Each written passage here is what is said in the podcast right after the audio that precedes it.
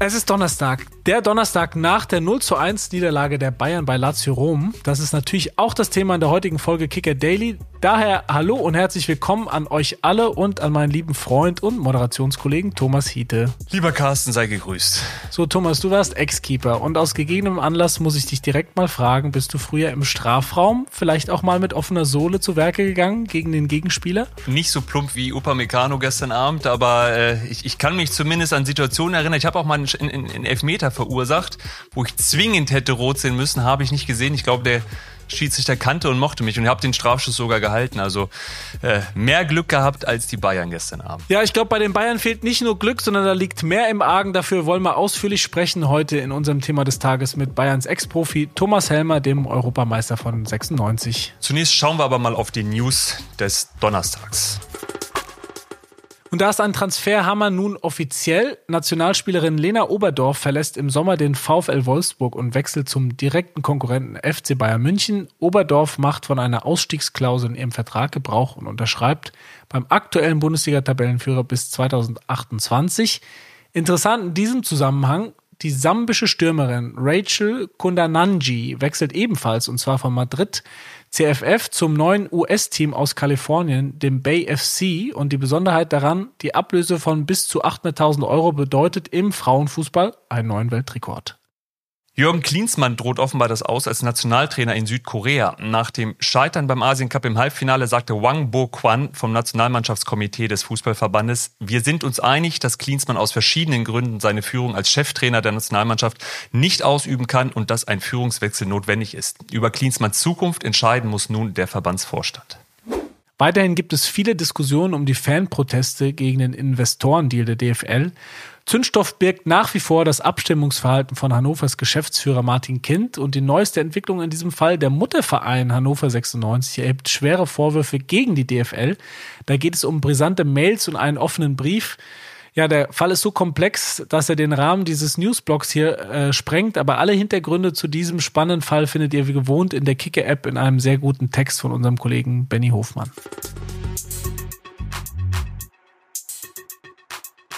Von 1992 bis 1999 spielte er für den FC Bayern. 1996 wurde er Europameister und wechselte nach seiner Karriere die Seiten. Seit Jahren arbeitet Thomas Helmer als Sportjournalist und Moderator bei unseren Kollegen von Sport 1 und begleitet dabei auch zwangsläufig immer den FC Bayern. Über die angespannte Lage beim Rekordmeister wollen wir jetzt ausführlich mit ihm reden. Frisch in München gelandet und jetzt bei uns im Start. Hallo Thomas. Hallo zusammen. Ja, Thomas, zwei Pflichtniederlagen in Folge, ohne ein eigenes Tor erzielt zu haben. Das gab es für den FC Bayern zuletzt 2015. Du weißt, was so etwas beim großen FC Bayern bedeutet. Ähm, reden wir da schon von einer handfesten Krise? Ich glaube, dass das Spiel in Leverkusen schon vieles gezeigt hat. Also, dass da schon zu sehen war, dass einiges sicherlich nicht äh, so ist, wie das normalerweise bei FC Bayern ist. Und äh, gestern das Spiel, ähm, da hat man gesehen, wie schwer sich die Mannschaft tut gegen einen, einen Gegner, der einfach, die standen ja relativ kompakt, sehr defensiv. Also ich würde sagen, wir sind am Anfang einer Krise, auf jeden Fall. Jetzt äh, geht's nach Bochum, wo es eine Fanfreundschaft geht. Das weiß ich, da habe ich, hab ich früher eine immer gewonnen, aber auch selbst das Spiel, glaube ich, wird äh, nicht so einfach für die Bayern jetzt. Ganz normal, dass im Mittelpunkt einer solchen Krise, egal wie groß oder klein sie ist, der Trainer steht. Allerdings ist es bei Bayern jetzt auch so, dass die Mannschaft im Fokus ist. Hat Bayern denn jetzt eher ein Trainerproblem oder ein Kaderproblem? Ja, man muss Thomas Tuchel mal ein bisschen in den Schutz nehmen. Aber ich meine, der stellt sich ja als einziger jeden Tag, habe ich das Gefühl. Den siehst du rauf und runter. Für ihn eine schwere Situation. Ich glaube, dass er sicherlich auch den einen oder anderen Fehler gemacht hat. Das gibt er ja auch zu. Aber natürlich ist die Mannschaft in erster Linie gefordert und das war, hat sie gestern überhaupt nicht gezeigt, finde ich. Ordentlich angefangen, aber alles so in einem Tempo. Ähm, es fehlt die Schnelligkeit im Spiel. Da wieder der Vergleich zu Leverkusen, wir das am Wochenende gesehen haben, wie das geht. Ähm, und es fehlt auch am, am Zweikampfverhalten. Also es sind viele elementare Dinge und eigentlich Basics, ähm, die die Mannschaft und jeder Spieler kann. Aber als Mannschaft äh, funktioniert das gar nicht im Moment. Also deswegen nicht nur immer Trainer, sondern äh, Mannschaft kann sicher auch wir wollen ja beides beleuchten. Ich finde es auch bemerkenswert, was du sagst, dass er eigentlich keine Ausflüchte sucht, immer ganz klar Stellung bezieht, auch zu den, zu den eigenen Leistungsabfällen oder sagt, diese, diesen Elfmeter, den Platzverweis haben wir uns selbst zuzuschreiben. Allerdings ist auch seine Bilanz in den K.O.-Spielen, seit er da ist, schon sehr verheerend. Also Pokal aus vergangene Saison gegen Freiburg zu Hause, Champions League aus gegen Man City, verlorener Supercup gegen Leipzig, Pokal aus in Saarbrücken. Dazu jetzt dann das 0-3 in Leverkusen, auch eine Art K.O.-Spiel im Kampf um die Meisterschaft und jetzt das 0-1 in Rom. Also diese Bilanz kann man auch nicht von der Hand weisen, ne? Nee, überhaupt nicht. Nein, nein, nein. Die ist ja auch, wie du gesagt hast, seit 2011, glaube ich, das ist sogar die schlechteste eines Bayern-Trainers, oder? Glaube ich. Weiß ich gar nicht. Also das ist relativ lange auf jeden Fall. Äh, und da muss er sich auch dran messen lassen. Das ist natürlich die Anforderung an einen Trainer im FC Bayern auch erfolgreich zu spielen. Und äh, die Zahlen sprechen überhaupt nicht für ihn. Im Gegenteil, die, die sprechen ja gegen ihn. Spricht es denn für Thomas Tuchel, dass der sich gegen die Kritik, die von außen kommt, gerade von, von Experten wie Didi Hamann, Lothar Matthäus, ähm, dass er sich da zur Wehr setzt? Äh, oder hast du das Gefühl, da befeuert er Themen und, und bringt nochmal eine zusätzliche Unruhe rein in die ganze Thematik? Man stellt ja so eine gewisse Dünnhäutigkeit jetzt bei ihm auch fest. Ne? Das, ich glaube, das haben wir alle, aber es ist wirklich auch, auch sehr, sehr schwer. Ich hätte mir jetzt gewünscht nach dem Leverkusen-Spiel einfach, dass er ganz klar gesagt hätte, pass auf, ich habe eine Idee gehabt, ja, die hat nicht funktioniert äh, hat man ja gesehen, Leverkusen hat das ausgenutzt. Meine Aufstellung war vielleicht nicht die richtige, so wie ich mir das vorgestellt habe. Ende aus. So, dann, dann ist das zwar hart in der Sache, aber ähm, er gibt es zu und damit ist die Diskussion eigentlich auch beendet. Ne, so werden mal spekuliert und es wird so ein bisschen rumgeeiert, auch von ihm. Das, ist, das, das tut dem Ganzen, glaube ich, nicht gut. Dass er mal gegen Kritiker was sagt, also das finde ich vollkommen legitim und in Ordnung. Also wenn Didi oder Lothar mal was sagen, da muss man sich auch nicht alles gefallen lassen. Das denke ich auch. Also mal aus seiner Sicht gesprochen. Jetzt ist das zwangsläufig so, dass dann bereits über seine Zukunft geredet wird, zumindest. Der Name Hansi Flick geistert als mögliche Interimslösung bis Sommer ähm, durch München. Hieltest du so etwas für eine gute Idee? Ehrlich gesagt kann ich mir das überhaupt nicht vorstellen. ich halte es auch für keine gute Idee, muss ich ganz klar sagen. Und äh, was ich aus dem Umfeld äh, gehört habe, Hansi war sehr erfolgreich, ne, was die Titel anging. Ähm, aber ähm, ob das alles sein Verdienst war, das ist, glaube ich, intern äh, auch sehr umstritten. Deswegen glaube ich nicht, dass Hansi zurückkommen wird. Du hast eben schon ein paar Baustellen angesprochen. Tuchel sagt selber, wir haben einige Baustellen. Da sind wir jetzt bei der Mannschaft. Welche ist denn die größte aus deiner Sicht? Die größte ist vielleicht, also das, da muss ich auch, da muss ich Thomas jetzt mal wieder auch nochmal in Schutz nehmen. Also ich glaube, ähm, diese, der Holding Six lachen wir alle drüber, ne? aber diese Position ist nun mal mit dem Fußball die wichtigste, der sogenannte Sechser. Und den hat, den, den hat der FC Bayern einfach nicht, den sie brauchen, äh, um erfolgreich zu sein. Ich glaube, das ist die zentrale Position und die ist äh, beim, beim FC Bayern einfach nicht ausgefüllt. Und ähm, da würde ich Thomas absolut recht geben. Ansonsten nochmal die, De die Defensive, ähm, ich, ich schaue immer logischerweise mehr auf den Defensivverbund äh, oder auf die Defensivarbeit, die finde ich schon die ist sehr schlecht, das muss man einfach so sagen. Die lassen so viele äh, Chancen zu kreieren, selbst zu viele Fehler und der Spielaufbau von hinten, der gefällt mir auch überhaupt. Das ist alles sehr, sehr träge. Ja, bleiben wir bei deinem Spezialgebiet. Du hast die Defensive angesprochen. Da gibt's diesen Aussetzer in Rom von Dayo Upamecano. Was, was macht er da falsch, äh, dass es am Ende dazu kommen kann, dass er einen Gegenspieler mit offener Sohle trifft äh, und so ja dem Spiel eine entscheidende Richtung gibt? Er kommt einfach zu spät. Also das ist alles. Ähm, der wollte den ja nicht so wegtreten, logischerweise. Er kommt einfach einen Schritt zu spät. Ja, du hast Leroy Sané gerade schon angesprochen. Der war zu Saisonbeginn über weite Strecken, bewegte sich zum Teil auf Weltklasse-Niveau. Jetzt häufen sich wieder die schlechten Spiele, die, die Aktionen wie in Leverkusen vor dem 0 zu 1, auch, auch jetzt. Macht dir seine, seine Formentwicklung, sein, sein Auftreten, seine Körpersprache Sorge, äh, auch mit Blick auf die M? Und ist das auch Musialas äh, Formverlust ein bisschen? Harry Kane hängt in der Luft. Ähm, ist das, ist das auch Teil des, des ganzen Problems? Absolut, absolut. Weil das vereinigt die Stärke bisher der Bayern, ne? die Offensivabteilung. Also mit Musiala, Sané und Kane, die du angesprochen hast, die nicht, nicht nur Tore geschossen haben, sondern auch äh, sich gegenseitig immer äh, vorgelegt haben.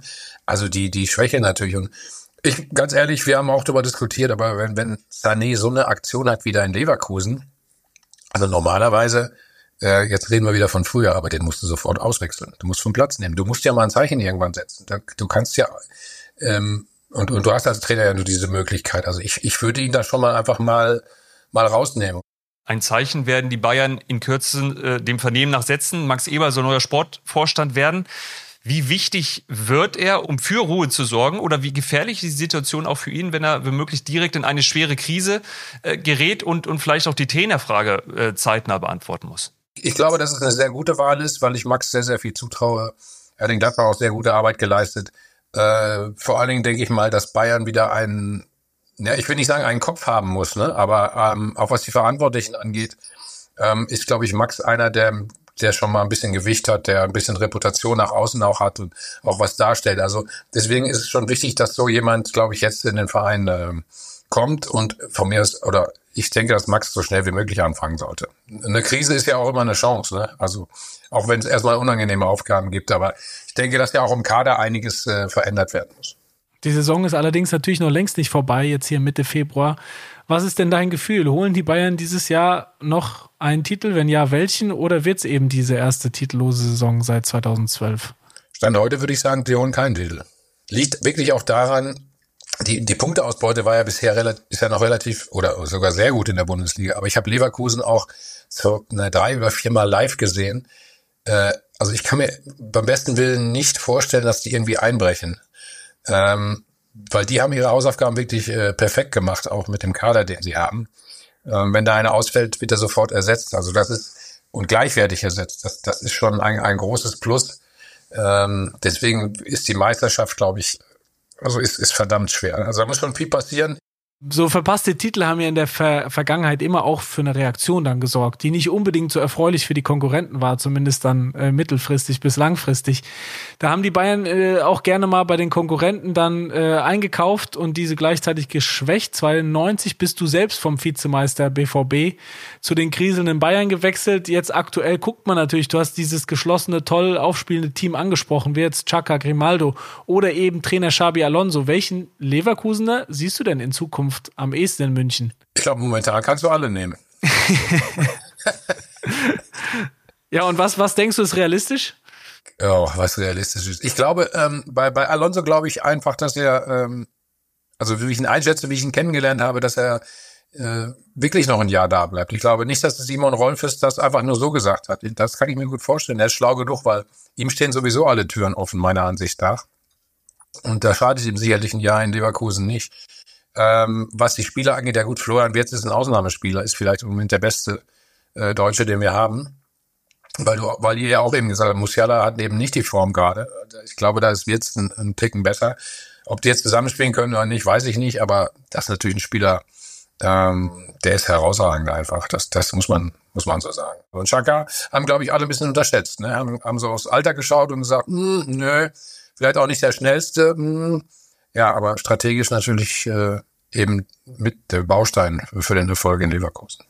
Wir werden es beobachten, Thomas, du bei Sport 1, wir beim Kicker und sind gespannt, wie das ausgeht. Vielen Dank für deine Zeit. Sehr gerne. Alles Gute euch. Ja, danke dir auch. Gerne bis zum nächsten Mal. Ja. Ciao, ciao. Ciao. Tschüss.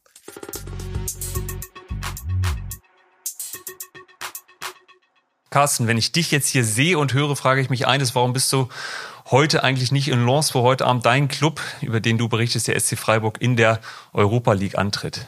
Ja, da ist der liebe Kollege Moritz Kreilinger heute am Start. Der befindet sich, glaube ich, jetzt gerade noch äh, auf der Zuganreise, weil er ist auch am Sonntag im Stadion in Freiburg, wenn sie gegen den Eintracht Frankfurt spielen. Ein spannendes Spiel, äh, ja, darum, dass es überhaupt wieder für beide Mannschaften wie heute Abend europäische Nächte gibt. Und ich darf dann ein äh, freies Wochenende genießen und Moritz ist eben jetzt heute auch schon in Frankreich und es ist doch schön, dass ich hier bei dir bin im Podcast, oder? Das ist wunderbar, das freut mich unheimlich. Mich freut es aber auch genauso, dass du Eintracht Frankfurt ansprichst. Der Kollege Julian Franzke ist nämlich bereits in Belgien vor Ort, wo die Eintracht heute Abend gegen Union Saint-Gilloise antritt. Und äh, da gibt es schon ein paar Besonderheiten mit den Fans, die nicht alle so einreisen dürfen nach Belgien, wie sie es vielleicht wollen. Ähm, Julian schildert uns mal den Eindruck, den er in Brüssel gemacht hat. Es sind nur noch wenige Stunden bis zum Anpfiff und ich befinde mich jetzt hier mitten in Brüssel auf dem Grand Place, der zwar mit Touristen bevölkert ist, Eintracht-Fans sehe ich aber nur vereinzelt. Es liegt natürlich in erster Linie daran, dass es nur etwas mehr als 1000 Gästetickets gibt. Ähm, mit diesen Völkerwanderungen, die man aus früheren Jahren äh, kennt, wenn die Eintracht international spielt, äh, hat das also diesmal nicht viel zu tun. Es ist aber auch so, dass auf politischer Ebene alles dafür getan wurde, möglichst viele Fans äh, von der Reise nach Brüssel abzuhalten, beziehungsweise ihnen hier den Aufenthalt zu vermiesen. Zum einen dürfen nur ganz bestimmte Raststätten in Belgien angefahren werden. Ähm, ja, noch viel problematischer ist, dass es ein Aufenthaltsverbot gibt für den Stadtteil Anderlecht, wo das Spiel stattfindet. Das bedeutet, dass die Fans in Bussen dorthin gekarrt werden, sich dort nicht frei bewegen dürfen. Äh, nach dem Spiel gibt es eine Blocksperre, bis sie dann in den Bussen wieder weggeschafft werden.